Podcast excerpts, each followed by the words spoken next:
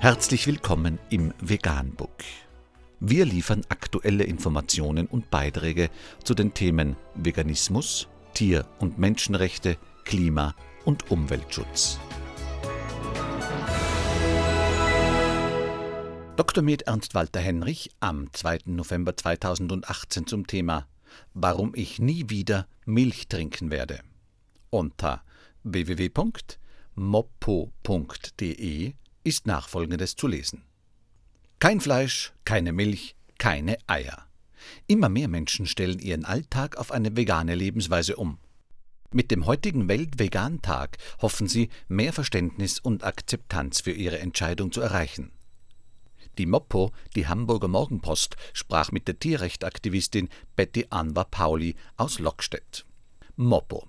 Was hat dich dazu bewegt, Veganerin zu werden? Betty Anwar Pauli.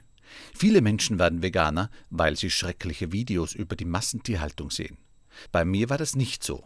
Es war ein schleichender Prozess. Ich kannte keine Veganer und war leidenschaftliche Fleischesserin. Dann bin ich für eine Yoga-Ausbildung nach Indien gefahren. In Indien gehören Milchprodukte nicht zum Speiseplan. So habe ich in der Zeit dort keine Molkereiware zu mir genommen. Mein Körper hat diesen Prozess fortgesetzt. Ich hatte keinen Appetit mehr auf Fleisch, auf Fisch, auf Eier. Das politische Bewusstsein kam erst später dazu. Sie haben zwei Kinder, sechs und acht Jahre alt. Ernähren Sie die auch vegan? Zuerst nicht. Mein Mann ist kein Veganer. Aber die Kinder haben gefragt, warum ich kein Fleisch esse und keine Milch trinke. Das habe ich ihnen erklärt. Daraufhin wollten sie selbst auch vegan leben. Kinder lieben Tiere und haben viel Empathie für sie. Mir ist es wichtig, dass meine Kinder ein ethisch-moralisches Bewusstsein erlangen, das alles Leben auf der Erde wertschätzt, menschliches wie tierisches. Wie hat Ihr Umfeld auf Ihre Umstellung reagiert? Man führt immer wieder die gleiche Diskussion. Sie können sich nicht vorstellen, wie anstrengend es ist, immer wieder zu erklären, dass man Kalzium auch aus Spinat, Feldsalat, Amaranth oder Oliven beziehen kann.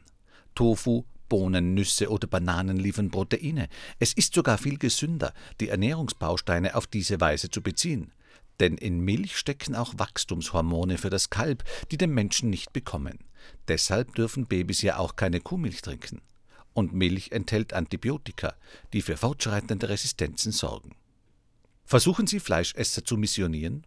Nein, ich betreibe keine aggressive Propaganda, aber ich muss mich ständig rechtfertigen und dann gibt es Diskussionen. Dann frage ich schon, ist dein Appetit so viel wichtiger als das Leben eines Tieres und die Folter, die es erleiden muss? Warum organisieren Sie zusammen mit Hamburg Animal Safe Mahnwachen vor Schlachthöfen? Die Industrie tut alles, damit die Menschen nicht sehen, was in den Schlachthäusern passiert. Fleisch soll ein abstraktes Produkt bleiben. Dabei sollte jeder wissen, dass dieses Stück Fleisch vor mir ein Lebewesen mit einer Persönlichkeit und Gefühlen gewesen ist. Reicht es nicht erstmal Vegetarier zu sein? Nein. Vegetarier trinken zum Beispiel Milch. Damit fördern sie die Massentierhaltung und auch die Fleischindustrie. Eine Kuh gibt nur Milch, wenn sie ein Kalb zur Welt gebracht hat. Dieses Kalb wird ihr aber nach der Geburt weggenommen. Studien haben gezeigt, dass die Mutterkuh das als emotionale Folter erlebt. Das Kalb wird zur Schlachtung gegeben. Nach fünf Jahren auch die Mutterkuh, weil sie dann nicht mehr genug Milch gibt. Trägt eine vegane Lebensweise zur Rettung des Planeten bei? Ja. Gemüse hat pro Kilo einen Wasserverbrauch von 322 Litern.